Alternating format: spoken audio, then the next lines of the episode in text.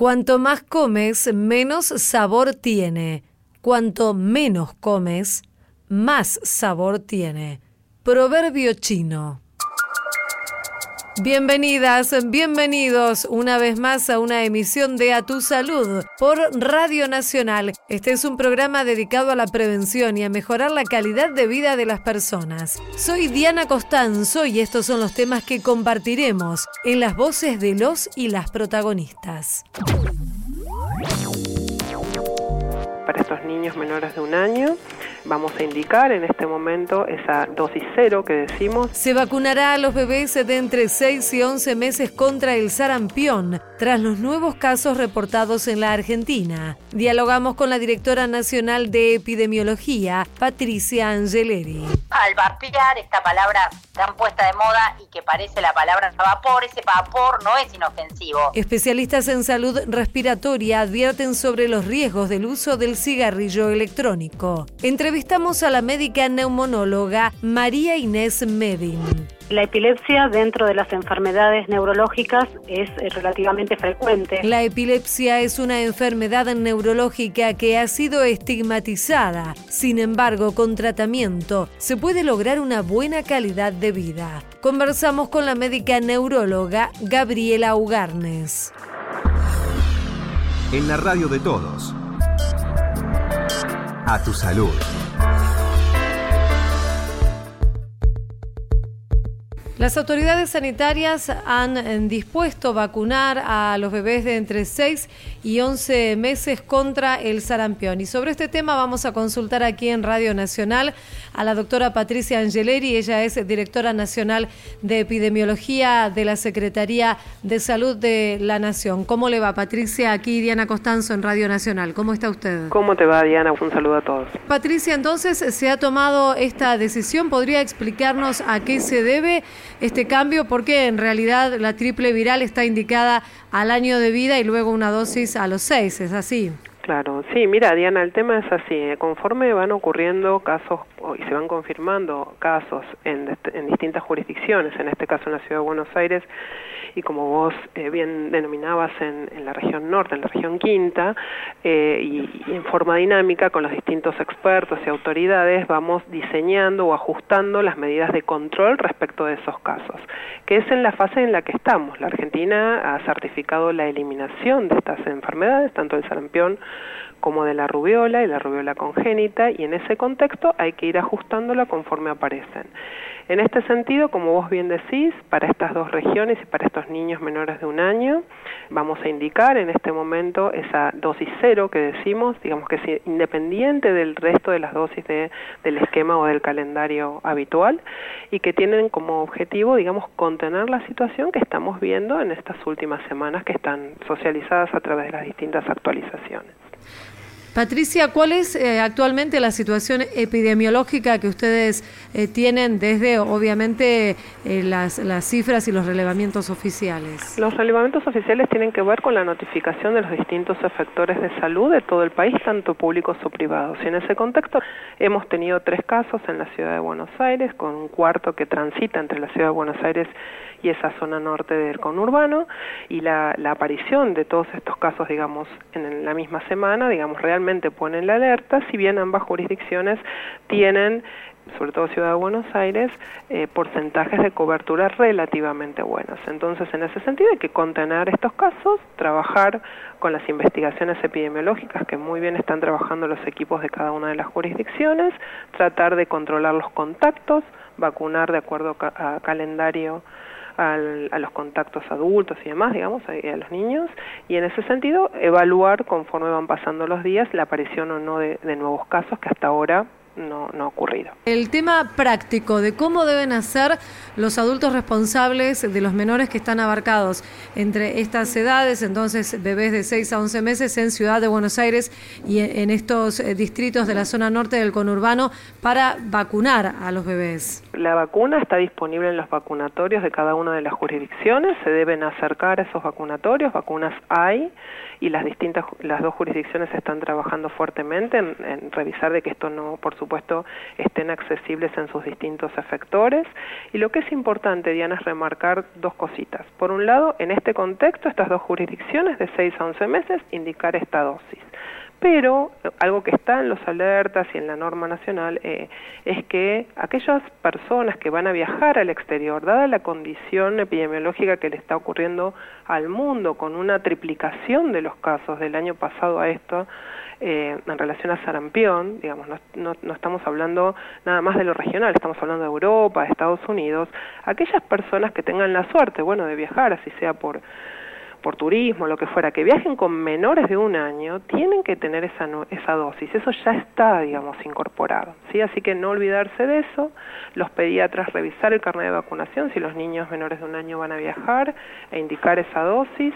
En este caso, para la contención de estos dos, de estos casos que tenemos en Ciudad y en Zona Quinta, esa nueva dosis en dosis cero de 6 a 11 meses. Y por supuesto los adultos, sobre todo si son equipo de salud, tienen que tener el carnet de vacunación al día. Y para eso el Estado Nacional tiene las dosis adecuadas para poder contener esta situación. Patricia, eh, finalmente, ¿a qué adjudican ustedes, obviamente como especialistas en, este tema, este aumento de los casos, o, o, digamos, no sé si es un aumento en cuanto a lo que se han registrado en, en los últimos años, pero sí que aparezcan casos de sarampión, como decíamos, que es una enfermedad que, que está radicada en el país de en los casos autóctonos, claro. El tema es así, erradicada no está porque no deberíamos tener nada a nivel mundial, entonces está eliminada en la región de las Américas inicialmente, hace 2015-2016, pero en los últimos años, lamentablemente, algunos países que habían eliminado han perdido esa categoría, Venezuela, Brasil, etcétera. Y en ese contexto, más la situación de Europa y, y, Asia, que no tienen eliminado, digamos, nosotros somos como líderes eh, eh, a nivel mundial porque hemos logrado una meta desde el punto de vista de salud pública que otras partes del mundo, si la han logrado, después la han perdido, como pasa en Europa, en algunos países de Europa. Entonces, la situación mundial es bastante compleja, los viajes obviamente van a seguir ocurriendo, Hoy realmente Brasil está con una situación en, el estado de San Pablo que, como recordarás, como todos sabemos, en términos de viajeros es un, lugar, digamos, de distribución muy importante. Muchos de los viajeros hacen escala en San Pablo por ahí muchas horas y hay gente que, digamos, si es susceptible, a veces contrae el sarampión en esa instancia y uno no puede hacer todo el control del aeropuerto, obviamente, ¿no? Entonces, esta situación evidentemente la tenemos que estar monitoreando, que es lo que estamos haciendo, pero por sobre todas las causas levantar la cobertura de vacunas de nuestro país para tener la mejor herramienta para defendernos contra eso que viene, por decirlo en forma coloquial, ¿no es cierto? Claro, y esta medida, entiendo entonces, apunta justamente a mantener la eliminación del sarampión del, del territorio nacional. Exactamente, mm. tú lo has dicho. Muchísimas gracias, bueno, doctora bien. Patricia Angeleri, directora amable. nacional de epidemiología de la Secretaría de Salud. Le mandamos un saludo. Gracias a ustedes. Adiós.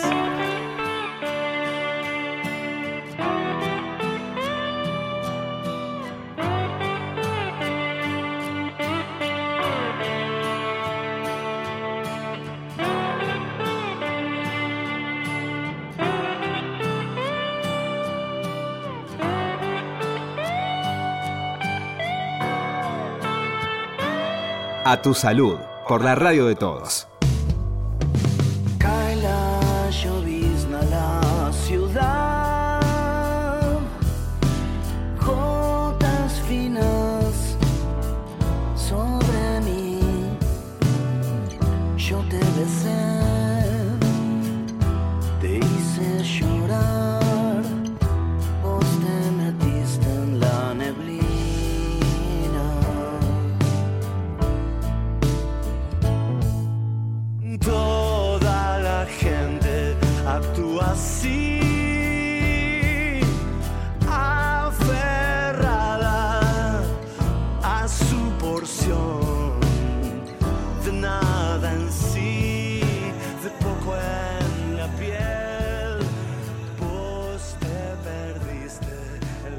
Momento de música aquí en A Tu Salud. Él es Rodrigo Manigot junto a Fito Páez, Neblina.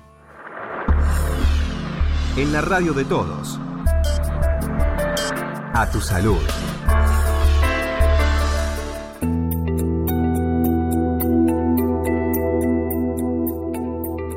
Desde hace ya un tiempo los profesionales están advirtiendo acerca de las consecuencias del uso de los cigarrillos electrónicos.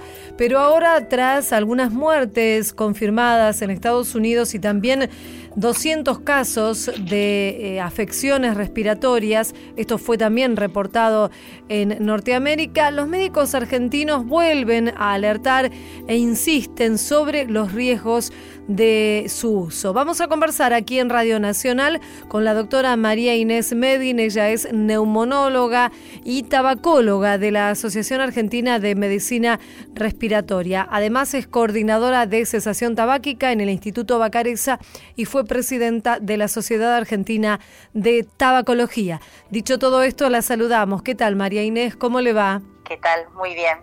Queríamos en principio ponernos en tema para aquellas personas que tal vez no conocen, oyentes de aquí de Radio Nacional, ¿qué es el cigarrillo electrónico? El cigarrillo electrónico es un dispositivo que salió hace unos cuantos años, se inventó por el 2003 más o menos, un invento chino que en realidad se oferta como producto de sustitución para dejar de fumar y que en realidad lo que hace es eh, producir una, una nube que tiene menos tóxicos que el cigarrillo, se, se vende así como que tiene menos tóxicos que el cigarrillo común y que en realidad producir, sería una alternativa para dejar de fumar. Esas son las, todas las cosas que en realidad se, se publicitan del cigarrillo electrónico que no son tan así. Después de ser inventado por este señor chino, se vendió a, a, lo largo de los años, cada una de las tabacaleras tiene un cigarrillo electrónico claro. que distribuye, cada uno con sus marcas. La gente por ahí cuando dice, bueno, estamos en una charla para, nos ha pasado estos días que hemos tenido que hablar bastante del cigarrillo electrónico, dicen, bueno, ¿por qué esto es, eh, las tabacaleras están atrás de, de de esto porque el cigarrillo sería, el electrónico sería una alternativa para dejar de fumar. No, no, la gente está Mm. confundida. Está confundida, claro. Esto a mí ya me genera sospechas, digamos, que estén las tabacaleras detrás de este dispositivo ya no suena, digamos, demasiado claro, o por lo menos estaría representando un conflicto de intereses, ¿cierto? No, no, no es un conflicto de interés, ¿No? es un negocio redondo. Bueno, por eso, pero digamos, es, es un conflicto de intereses en el sentido de que están promoviendo supuestamente algo que hace dejar de fumar y no lo, no lo es. Por eso por un lado. Sí. Eh, y después la alternativa de algo que no hace daño a la salud, que tampoco es real. Ajá. O sea, la realidad es que el cigarrillo electrónico, o sea, uno cuando aconseja a la gente dejar de fumar, cuando se basa el tratamiento que está científicamente comprobado para dejar de fumar, se basa en un tratamiento cognitivo conductual psicológico que tiene que ver con lo gestual de tener el cigarrillo entre los dedos y con todo lo que significa el cigarrillo para, para la persona que, que tiene el cigarrillo desde el punto de vista psicológico, ¿no? El, el, el, acompañamiento, la, este, el compañero, todas estas cosas que le pone uno psicológicamente al, cigarrillo, y más lo farmacológico existe medicación científicamente validada, que es varenicline, bupropión y toda la terapia de reemplazo nicotínico es eh, sumamente eficaz para dejar de fumar. Cuando alguien viene a vernos para dejar de fumar y consumiendo cigarrillo electrónico, una de las cosas que uno le dice, bueno, mira, hay una cosa que es lo gestual, que se basa en, en dejar de fumar, que en realidad tiene que cualquier persona que no sabe nada de cigarrillos o de, de, dejar de fumar, digo, sabe que si tiene el cigarrillo entre los dedos o algo parecido al cigarrillo va a seguir recordándolo. Una Sí. de esas de las cosas por las cuales el cigarrillo electrónico no sirve es porque no corta con lo gestual.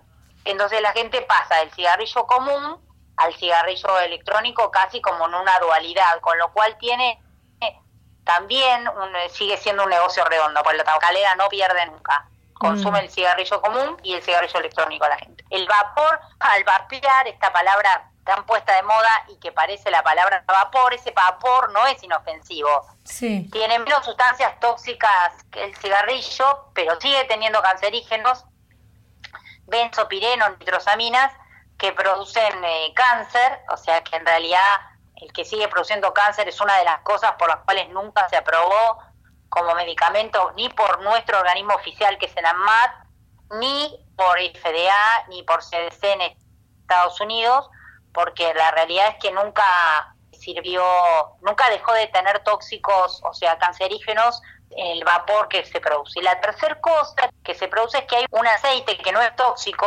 la glicerina y el propilenglicol, que son se usan para producir la nube, como calentar, producen la nube, que no son tóxicos, o sea, usados en crema, usados en vía digestiva, usados en otra cosa, pero en combustión y producidos en el, en el, en el pulmón, inhalado en el pulmón, lo que hacen es que producen una transformación del epitelio normal, de la piel, digamos, de toda la vía aérea y del pulmón, Sí. la transforman en otro tipo de, de piel. Una, una lesión que se, esa transformación que se llama metaplasia en términos médicos, es una lesión premaligna en las vías respiratorias.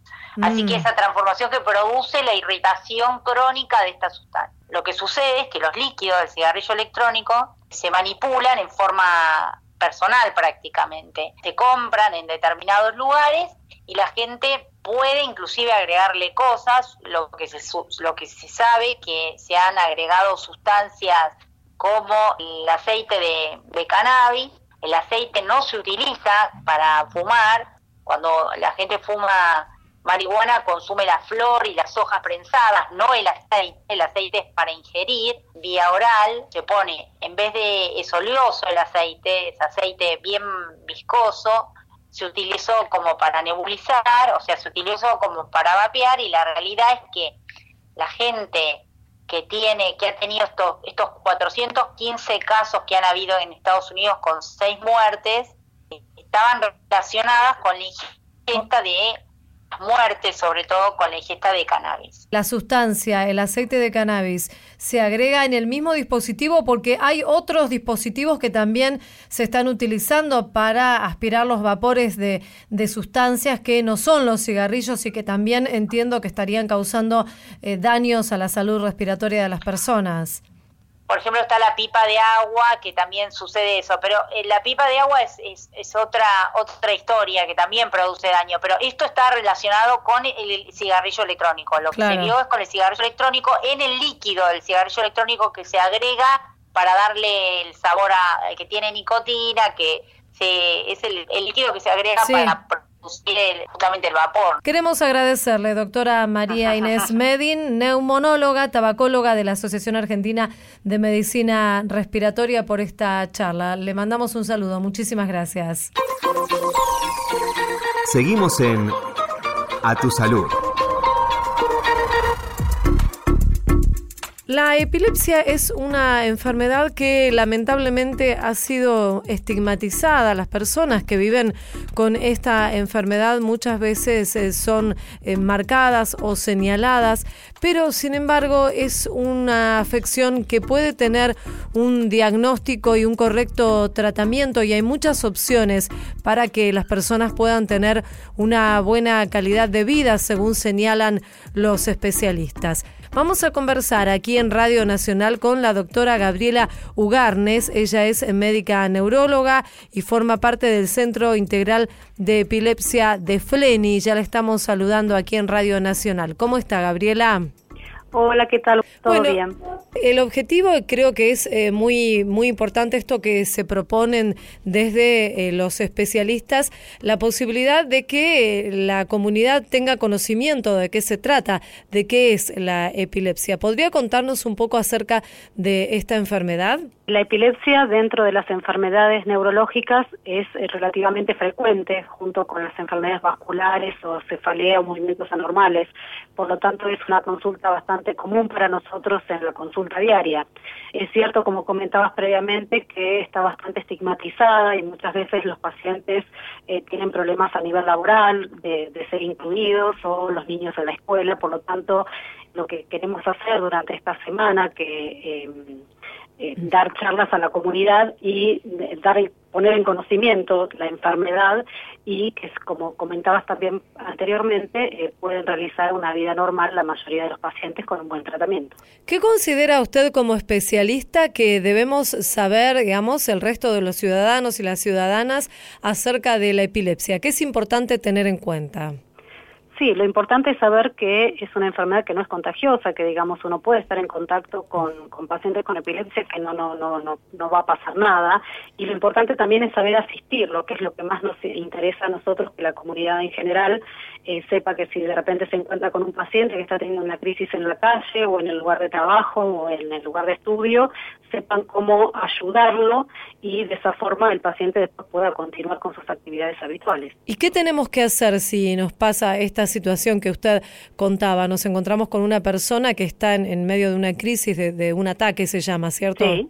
Una convulsión. Una convulsión. Sí, lo, siempre lo más importante es nunca poner ningún tipo de objetos en la boca del paciente si se puede recostarlo en el suelo o sacarle las cosas con las de alrededor que se pueda lastimar o golpear y si se puede intentar poner de costado al paciente por si en ese momento tiene mucha salivación o llega a tener un vómito posictal, este que obviamente no se ahogue, entonces medianamente de costado y no ponerse a ningún movimiento que haga el paciente. Eso generalmente es la típica convulsión tónico-clónica que uno se puede encontrar o que más fácilmente asocia con epilepsia.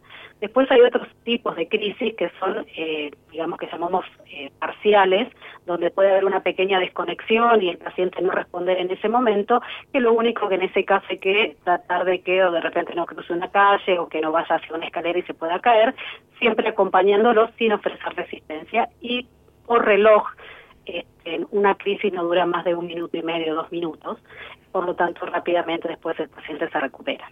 Ahora, las personas que viven con epilepsia y están en tratamiento, están medicadas, ¿igualmente pueden tener estas convulsiones? Sí, el, digamos, los tratamientos actuales farmacológicos eh, lo que hacen es prevenir la aparición de crisis, no las cura. Por lo tanto, incluso un paciente que esté con tratamiento puede presentar a veces crisis igual. Por lo tanto, siempre hacemos hincapié en no olvidar las tomas de las medicaciones, cuidar el sueño, tener una alimentación lo más ordenada posible, porque esos son factores que a veces pueden facilitar que aparezcan. Pero sí, lamentablemente los fármacos no son curativos de la epilepsia, sino que solamente previenen que aparezcan crisis. Ahora, leyendo algún material sobre esta enfermedad, eh, leía eh, Gabriela, y estamos hablando, lo recuerdo a nuestros oyentes con Gabriela Ugarnes, médica neuróloga, le decía a Gabriela que eh, leía que las, los picos, digamos, de incidencia de la enfermedad son antes del año de vida y alrededor de los 60 años. ¿Es esto así? Y si es así, ¿por qué ocurre? Sí, en realidad este, la epilepsia puede aparecer a cualquier edad. Uh -huh. Es decir, no, si hay una prevalencia en los niños este, y en las personas mayores. Probablemente las causas sean diferentes. En los niños probablemente tengan que buscarse causas de origen más metabólico, que haya un sufrimiento este, al momento del parto o de causas genéticas. Y en los ancianos probablemente tenga que ver con eh, eh, lo que llamamos epilepsias sintomáticas, probablemente a eventos vasculares o alguna otra eh, predisposición que ya tienen a esa edad.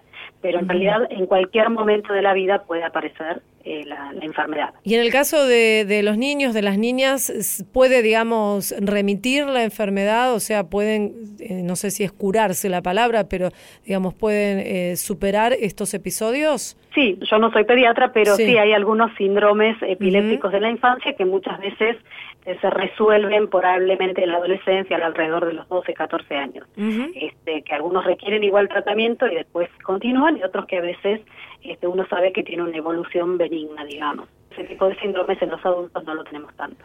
Además de, de, la medicación, de las drogas que están disponibles en, en el país y en, en, otros lugares del mundo, ¿cierto? ¿Hay una cirugía que puede aplicarse en ciertos casos? Sí, hay algunas epilepsias, eh, sobre todo las que llamamos focales o que sabemos que vienen de una parte específica del cerebro. Muchas veces si en la resonancia encontramos una lesión y sus estudios eléctricos este, también muestran que hay una actividad en ese lugar, muchas veces esos pacientes pueden ser sometidos a una cirugía receptiva. Uh -huh. Hay otras técnicas quirúrgicas que a veces son las que llamamos paliativas, digamos que lo hacemos para mejorar al paciente y sabemos que no se va a curar, que también pueden ayudar a este tipo de pacientes y también contamos con dispositivos este, como el estimulador vagal o la estimulación profunda, que muchas veces también en los que llamamos pacientes con epilepsia refractaria, es decir, que no responden a los tratamientos farmacológicos, pueden beneficiarse con al menos reducción de crisis con estos dispositivos.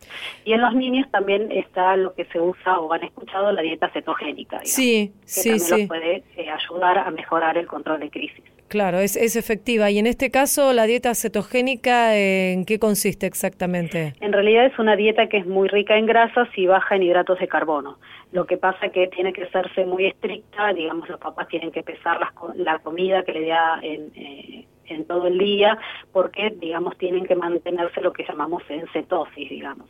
Entonces, este, es una dieta que tiene su cierta complejidad y es más fácil en los niños porque por ahí vienen presentaciones como leches, digamos que es más fácil administrarlas. Claro. O sea, cuando son más grandes es un poco más complejo, pero en el adulto se puede hacer lo que lo que se llama una dieta eh, modificada, que es un poco más aplicable a- al paciente adulto. Una última pregunta, Gabriela hablaba de lo que son las epilepsias refractarias, estas que no responden a diferentes eh, tipos de medicación y justamente en la ley que se aprobó en el Congreso de la Nación sobre el uso medicinal del aceite de cannabis contempla esta afección que son las epilepsias eh, refractarias. ¿Ha tenido usted experiencia en el uso de este aceite en algunos casos en, en particular? Sí, digamos, los, los pacientes que al menos por bibliografía y por experiencia en el exterior, este, los, los síndromes que más se benefician son el síndrome de Lennox-Gastaut y el Dravet, que generalmente son síndromes más frecuentes en los niños. Probablemente eh, en adultos eh, se está usando pro- para otros tipos de epilepsia, pero predominantemente los que mayores beneficios han mostrado son estos dos síndromes en la infancia. Ujú. Le agradecemos esta charla aquí en Radio Nacional, doctora No, Gabriela a ustedes Ugarnes. por, por ayudarnos a fomentar este, la- el, el conocimiento de la, de la enfermedad y poder desmitificar un poco al paciente. Seguro. Doctora Gabriela Ugarnes, entonces médica neuróloga, forma parte del Centro Integral de Epilepsia de Fleni. Le mandamos un saludo. Adiós. Muchas gracias, buen día para todos. Hasta luego. Esto fue A Tu Salud, un programa dedicado a los últimos avances en medicina, prevención y tratamientos. Hasta la próxima emisión.